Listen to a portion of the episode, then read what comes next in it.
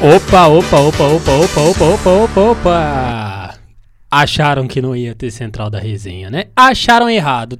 Tamo estabanado, mas estamos aqui.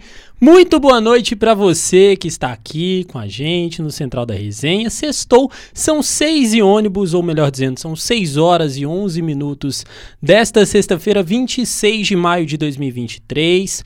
Estamos então no ar com mais uma edição aqui do Central para vocês. Eu sou Pedro dos Santos, para quem não me conhece. Para quem me conhece, eu sou, sempre serei e continuarei sendo Pedro dos Santos. E vamos continuar é, trazendo as informações, obviamente, de mais um dia aqui para vocês. Começando, antes de mais nada, aquele pedido de sempre, gente. Acompanhe a gente nas nossas redes sociais arroba Central da Resenha no Instagram. Acompanha essa transmissão aqui, gente. Deixa seu like, segue o YouTube do Lab SG, que tem sempre nos dado esse suporte. A propósito, queria agradecer a todo mundo do Lab aqui pelo suporte dado ao Central da Resenha desde o primeiro dia. Enfim, gente, é isso. Hoje, programa só eu e vocês. Só eu e vocês, então. Peço a colaboração, a participação de todo mundo. Vambora, porque sextou e tem muita coisa para falar, tem muita coisa para discorrer. Agora sim, sem mais delongas, vamos para o programa de hoje. É isso, é isso, é isso, é isso, é isso. Bora para mais um programa. Então vamos começar falando da questão do tempo, né? A gente sabe desse friozinho, esse friozão, melhor dizendo, que faz na capital de todos os mineiros, na nossa Belo Rios. Os termômetros no São Gabriel marcando neste exato momento, eu não estou conseguindo ver, mas acredito que são 22? 22 graus. Eu estava na dúvida se tinha atualizado aqui, mas os termômetros marcando 22 graus aqui no São Gabriel, aqui próximo à unidade da PUC Minas. E a previsão para este fim de semana é de tempo estável, né, em toda a Minas Gerais. No sábado, o transporte de umidade deixa a faixa leste com nevoeiro. Nas outras regiões, sol entre poucas nuvens. Em todo o estado permanecem as características típicas do outono, né? As manhãs frias e as tardes mais fresquinhas. E a umidade relativa do ar vai estar tá em torno de 30% à tarde. Então, você, aqui ó, você se hidrate, tá? Bebe água. Vou até, eu preciso beber água também, vou aproveitar por causa da minha voz. Então faça isso aqui, ó. Bebe água, se hidrata por conta do tempo seco, tá? Então não perde tempo, porque não quero ver ninguém lotando fila de hospital porque tá doente, por causa de baixa umidade do ar, não. Enfim, previsão do tempo, né? A mínima para a região norte de 14 e a máxima de 32 graus, já no sul. Mínima de 7, muito frio, como de praxe, e máxima de 28. E aqui na nossa Belo Rios, mínima de 10. Então, assim, eu sei que acorda cedo no fim de semana. Deus te abençoe. Eu sinto muito por você. Mínima de 10 e máxima de 27 graus. É, passando para a política, né, para as novidades do mundo político, do universo da política, o governo, né, o governo federal, por meio do presidente Luiz Inácio Lula da Silva, anunciou nesta sexta-feira que a COP30, né, a, a, a conferência, melhor dizendo, das partes da Convenção Quadro das Nações Unidas sobre a Mudança do Clima vai acontecer aqui no Brasil, vai acontecer em Belém do Pará. Vale lembrar que a COP30 está marcada para 2025. E a medida né, foi anunciada por meio de um vídeo publicado nas redes sociais do governo federal, em que o Lula aparece junto ao ministro das Relações Exteriores, o Mauro Vieira, e também o governador do Pará, o Ed Elder Barbalho, do MDB. É, contextualizando primeiro, é, em janeiro a cidade já tinha sido. É, teve a candidatura oficializada, né? E o Lula, né, ele afirma que essa notícia é extraordinária por conta é, da importância de Belém, da importância de todo o Pará, de todo o norte do Brasil. É, Para quem não se lembra, né, lá vou eu falar de Coldplay de novo, mas vou falar indiretamente. É... Em março, né, quando... Eita! Em março, quando a banda esteve aqui no Brasil, rolou até um convite por parte é, do Lula é, à banda para poder eles participarem da COP30 também e por aí vai. É, então já tem essas tratativas, essas negociações já vinham de um certo tempo para a COP30 acontecer em Belém do Pará. A conferência, né, para quem não sabe, discute mudanças climáticas no mundo e trata de alternativas para melhorar condições do clima, principalmente no trabalho para redução de gases do efeito estufa. E de acordo né, com o ministro Mauro Vieira, a realização foi confirmada pela ONU na semana passada, mas obviamente anunciada só nesta sexta-feira. É...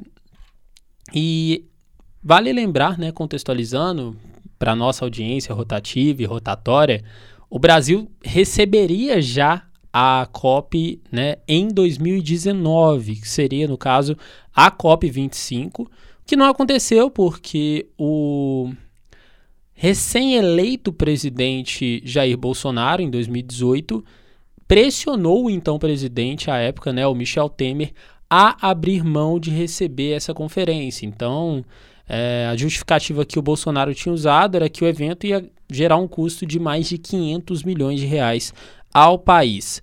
E a gente lembra o quanto que o Bolsonaro foi criticado né, pela postura é, contra a COP, contra a realização da COP, justamente porque tem toda a questão do desmatamento e in, os índices de desmatamento é, subiram, principalmente na Amazônia. Eu acho, assim, pelo menos na minha visão, o, o, motivo pelo qual a COP vai acontecer em Belém é justamente porque norte do país já está ali do lado da Amazônia. Então, é, como a gente já trouxe aqui no Central da Resenha algumas semanas atrás, o, o Lula sempre tentando fazer essa função aí diplomática, tentando trazer essa visão é, de negociação com todo mundo, é, principalmente com a comunidade externa.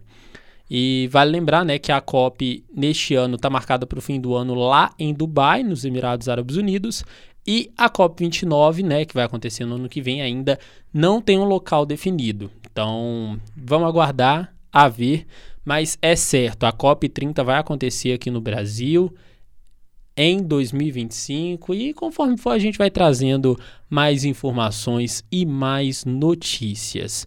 Passando para cidades, vamos passar para cidades, né?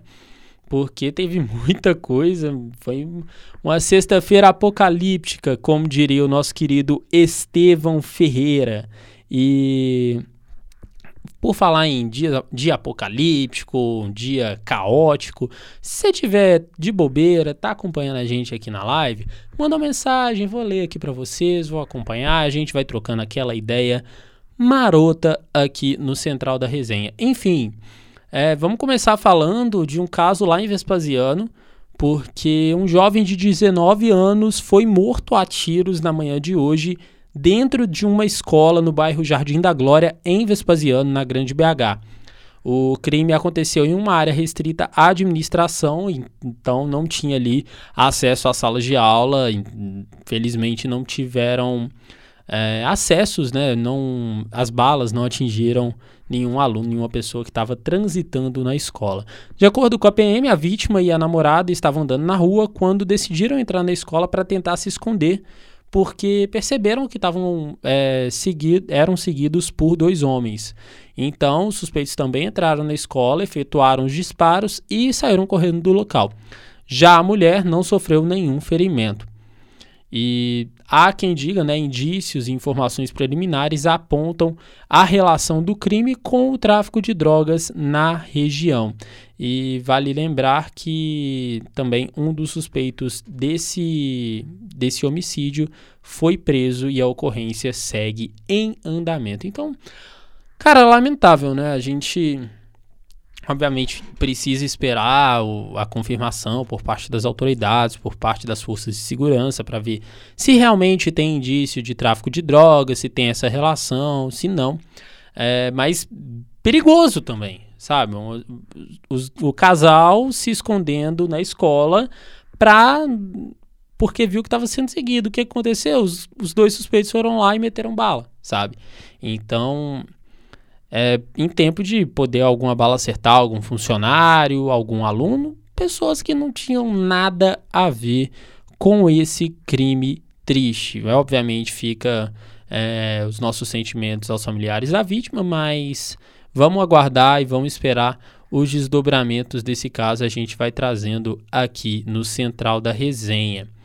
Continuando, é, a gente falou né, sobre a questão dos ônibus, tem falado muito, tem batido muito na tecla sobre tarifa dos ônibus, sobre a qualidade dos ônibus, né, sobre o que, é, o que o transporte coletivo de BH tem servido à sua população e BH teve um aumento de 10% nos acidentes com vítimas envolvendo ônibus e micro-ônibus em relação ao ano passado. É, se a gente for levar em consideração os acidentes sem vítimas, o aumento foi de mais de 21%. Entre janeiro e março desse ano foram 178 acidentes com vítima contra 163 acidentes no mesmo período do ano passado. Já os acidentes sem vítima saíram de 1.068 para 1.294 casos nos primeiros meses de 2023.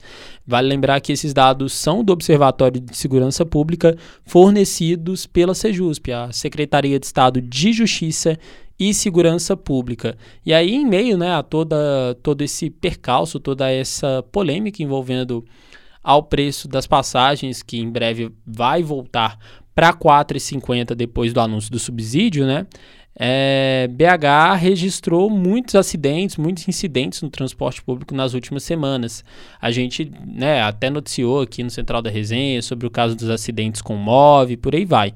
Então, nos últimos cinco dias, nove ônibus do transporte coletivo foram retirados de circulação por problemas como má conservação, pneus carecas, problemas na documentação.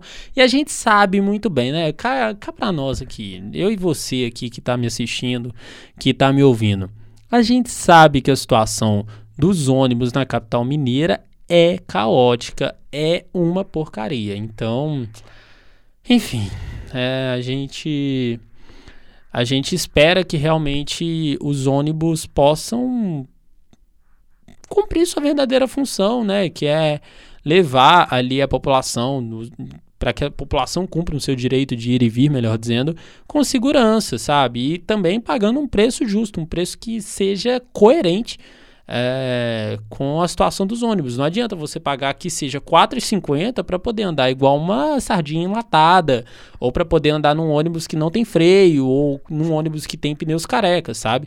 Então, é lamentável a gente ver eu tô com um pouquinho de calor, deixa eu ligar o ar-condicionado. Enfim, é lamentável a gente ver essa situação de ônibus em péssimas condições por conta de realmente uma incompetência do poder público, que é, não tem outra palavra.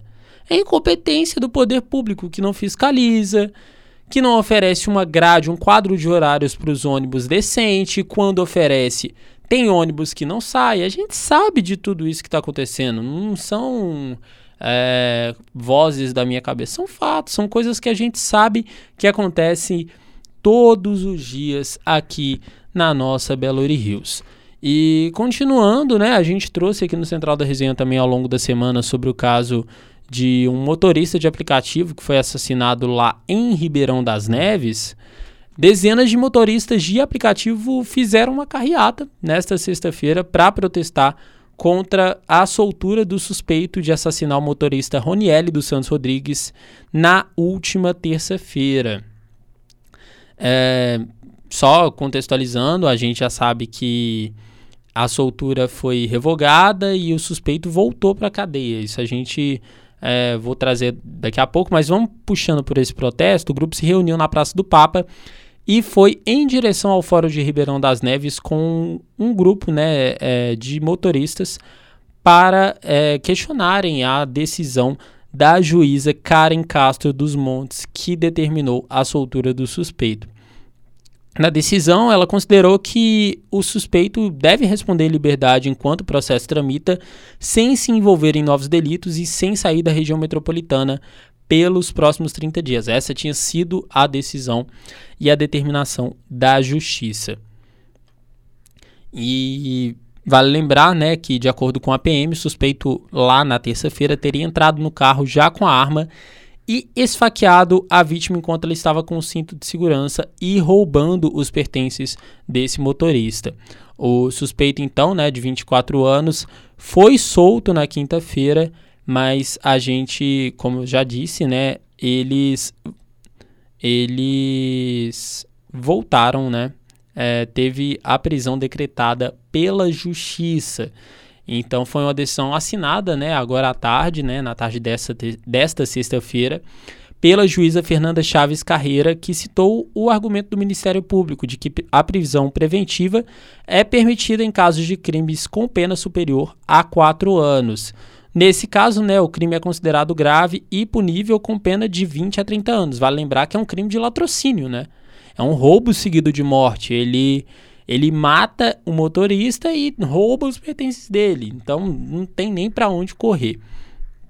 É, de acordo com a decisão, o suspeito cometeu um crime doloso com emprego de extrema e desmedida violência à pessoa, causando a morte da vítima. Então, a gente tá vendo, né, essa situação aí o, e o quanto é complicado é, e a importância dele ter voltado para a cadeia.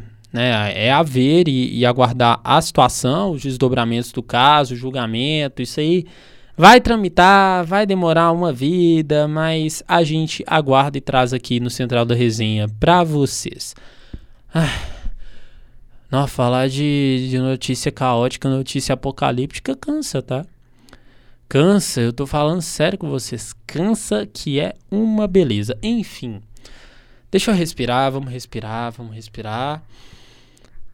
Porque agora é hora de falar de coisa boa. Deixa eu perguntar para você, o que você vai fazer no fim de semana? Eu sei, tá frio, talvez você vai tomar um caldo, talvez você vai ficar debaixo das cobertas vendo filme, vendo uma série.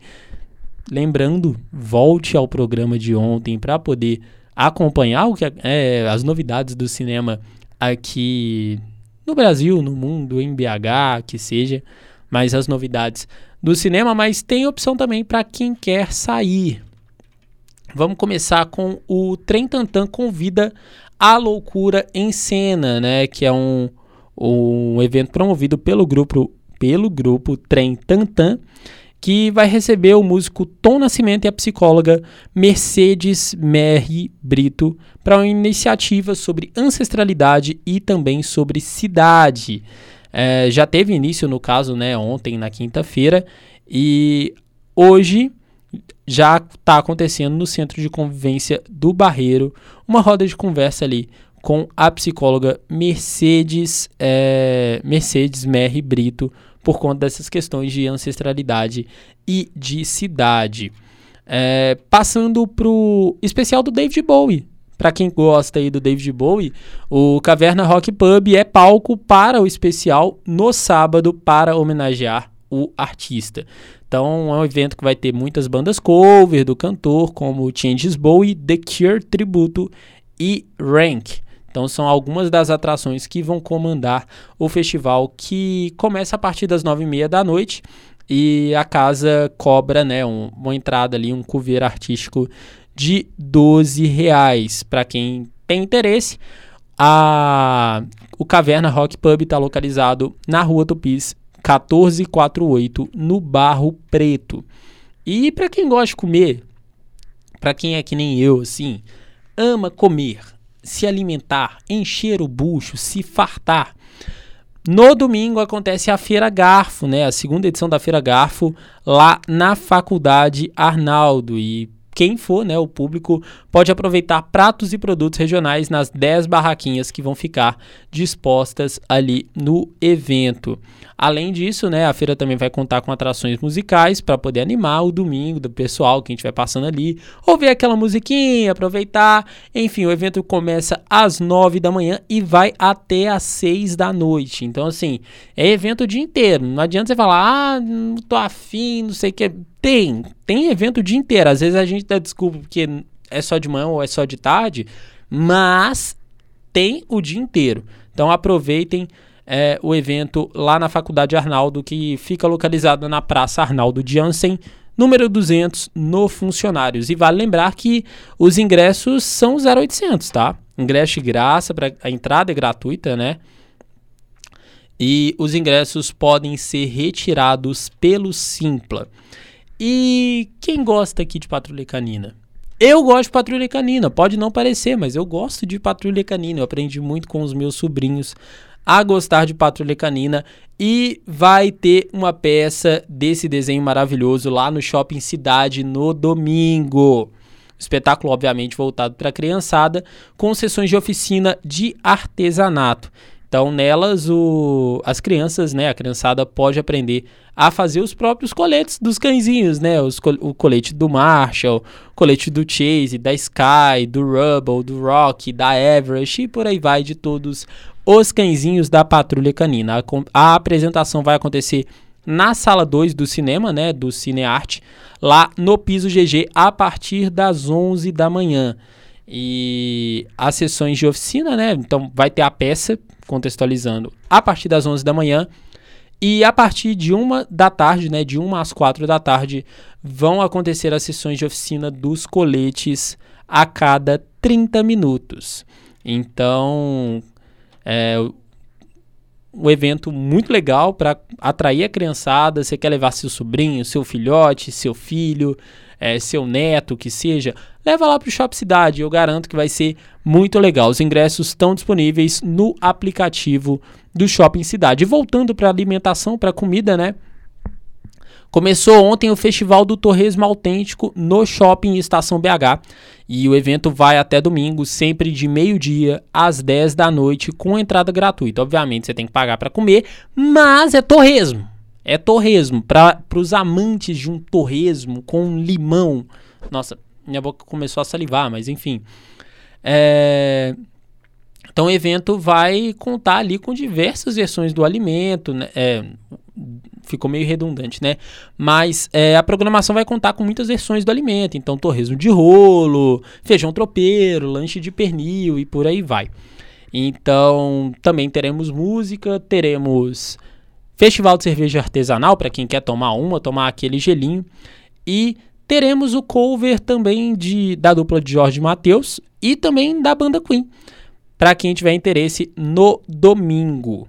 É, então, evento é o que não falta na nossa Belo Hills. Vamos aproveitar, vamos, vamos participar é, desses eventos extremamente importantes aqui na nossa capital. E agora vamos mudar de caderno, porque a gente já falou de, de, a gente já falou de cidades, a gente já falou de caos, a gente já falou de não sei o que. Enfim, agora chegou a hora de falar de esportes. Cadê a vinheta? Tá aqui, tá aqui, a vinheta tá aqui. E vamos falar de esporte porque tem muita coisa, né? Vamos começar falando da NBA, porque ontem teve NBA e estão deixando a gente sonhar com o jogo 7, tá? Boston Celtics ganhou do Miami Heat por 110 a 97 e diminuiu a série para 3 a 2. Então, o Miami Heat abriu 3 a 0, já deixou virar 3 a 2. Amanhã tem o jogo 6 às 9h30 da noite lá em Boston, né? Mais um jogo em Boston e o Boston tentando empatar a série, lembrando para nossa audiência rotativa e rotatória que nenhum time conseguiu virar um 3 a 0 na história dos playoffs da NBA. Então seria histórico caso isso aconteça. Né? Na segunda-feira a gente traz os resultados desse jogo de sábado e também projeta um possível jogo 7 caso aconteça na segunda-feira. Enfim, passando para o automobilismo, né? A gente tem a Fórmula 1 no fim de semana. Na verdade, é um fim de semana maravilhoso para o automobilismo, para os amantes do automobilismo, porque no fim de semana tem o Grande Prêmio de Mônaco e também tem as 500 milhas de Indianápolis. Começando pelo Grande Prêmio de Mônaco, vamos lembrar para nossa audiência que hoje aconteceram os treinos livres, amanhã tem a classificação e no domingo a corrida. A classificação amanhã acontece às 11 da manhã. Até rolou uma polêmica aí para quem assiste na TV aberta, né? Porque a Band priorizou a última rodada do campeonato alemão, né? E deixou a classificação apenas no site e no Band Esportes. Enfim, não vem ao caso. Mas a corrida às 9 da manhã lá em Mônaco, lá no Principado. Então, assim, é, vamos ver se o Leclerc finalmente ganha uma corrida em casa. Passando para as 500 milhas de Indianápolis, né? Domingo, uma da tarde, temos uma das principais corridas da história do automobilismo, as 500 milhas de Indianápolis, que vai ser uma edição especial. É possivelmente a última edição do Tony Canaan, né, que foi vencedor da prova em 2013, então 10 anos também, né, da vitória do Tony, e temos o Elinho Hélio Castro Neves em busca de se tornar o maior campeão da competição, né? Ou melhor dizendo, maior campeão, maior vencedor da prova das 500 milhas de Indianápolis.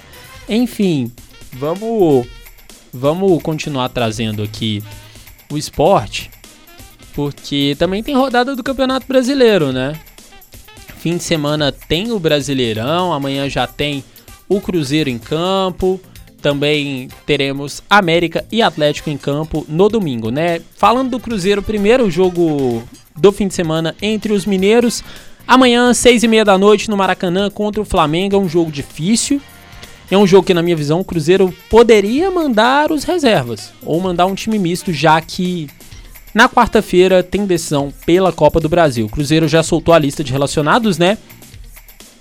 E vão para o Rio de Janeiro. Está na delegação, a delegação do Cruzeiro, né, para essa partida é composta pelos goleiros Anderson, Gabriel Mesquita e Rafael Cabral. Os defensores Igor Formiga, oh meu Deus, Igor Formiga, Oliveira, Luciano Castan, Marlon, Neres, Reinaldo e o lateral William. Os meio-campistas Danielzinho, Felipe Machado, Ian Lucas, o Matheus Vital, que está de volta. O Matheus Jussa, o Neto Moro, o Nicão e o Alisson. Lembrando, para quem é, não está muito recordado, o Ramiro sofreu uma lesão grave no joelho e está fora da temporada. Então já é a primeira baixa aí do Cruzeiro para o restante do ano. E completando os atacantes Bruno Rodrigues, Gilberto, Henrique Dourado, Juan Christian, Estênio e Wesley. Particularmente eu não acho que o Pepa vai fugir muito do que ele vem escalando, né?